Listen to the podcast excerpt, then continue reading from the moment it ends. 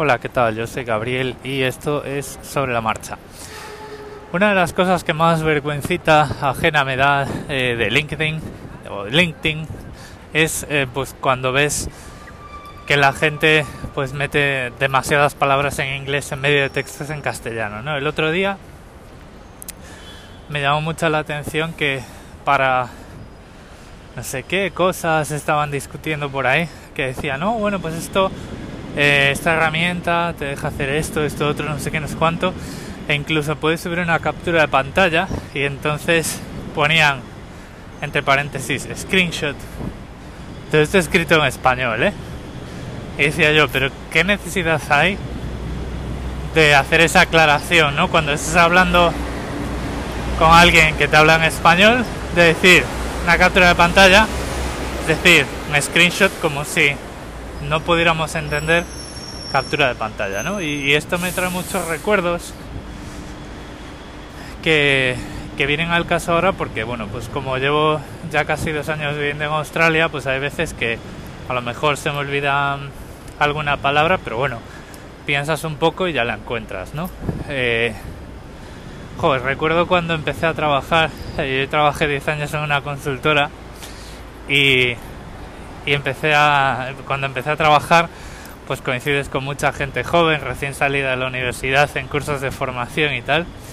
Y había una persona que, que hablaba muy deprisa y vocalizaba muy poco y metía un mogollón de palabras en inglés no entonces eh, tú cuando le estabas hablando con esa persona y ponías así cara de cómo decir pero qué le pasa a este no o qué le pasa a esta eh, qué raro habla y tal, decía, ay, claro, es que yo llevo, estuve estudiando los últimos dos años de la carrera en no sé qué historias, en no sé qué ciudad de, pues yo qué sé, de Estados Unidos o lo que sea, y entonces ya se me pegó tanto el idioma que hablo inglés sin querer.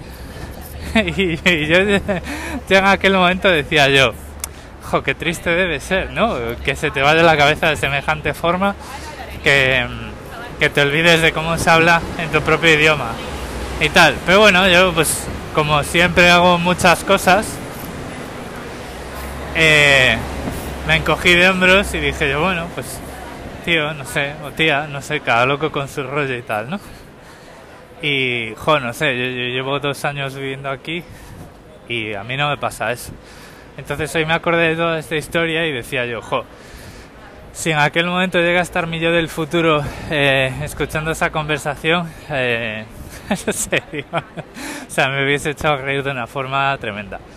Pero bueno, no sé, eh, reflexiones random de lunes que os traigo por aquí porque, ¿para qué negarlo, no? O sea, no me he preparado ninguno de esos temas sesudos que a veces hago, y entonces dije yo, bueno, pues vamos a hablar de una anécdota divertida de cuando estás eh, viviendo em, en un país de, en el que hablas pues todo y piensas en otro idioma y tal y, cuál es la diferencia de ser un fantasma a no serlo, ¿no? Entonces, bueno, pues ahí está. Fantasmas, aparte, mi, a ver, no es que sea una excusa, pero mi buena razón para, para no haber pensado en nada interesante para grabar fue que me he pasado el, el Elite, Elite Dangerous de la consola de la Xbox al PC porque, o sea, ya lo pensaba hacer desde hacía tiempo. Tengo un PC que, bueno, pues bastante potente, todos los juegos ahí van muy bien y como eh, ninguno de mis amigos de la Xbox juega al Elite,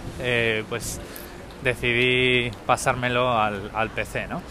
Y bueno, pues eh, entre unas cosas y otras, pues le he estado bastante, le, le he estado bastante, hoy le he estado dando bastante al hiperespacio y pues se me ha pasado el. Entre esas cosas y conciertos y movidas varias, pues se me ha pasado el fin de semana que no he, no he tenido ni tiempo para pensar en nada de estas cosas de seguridad y tecnología y movidas varias.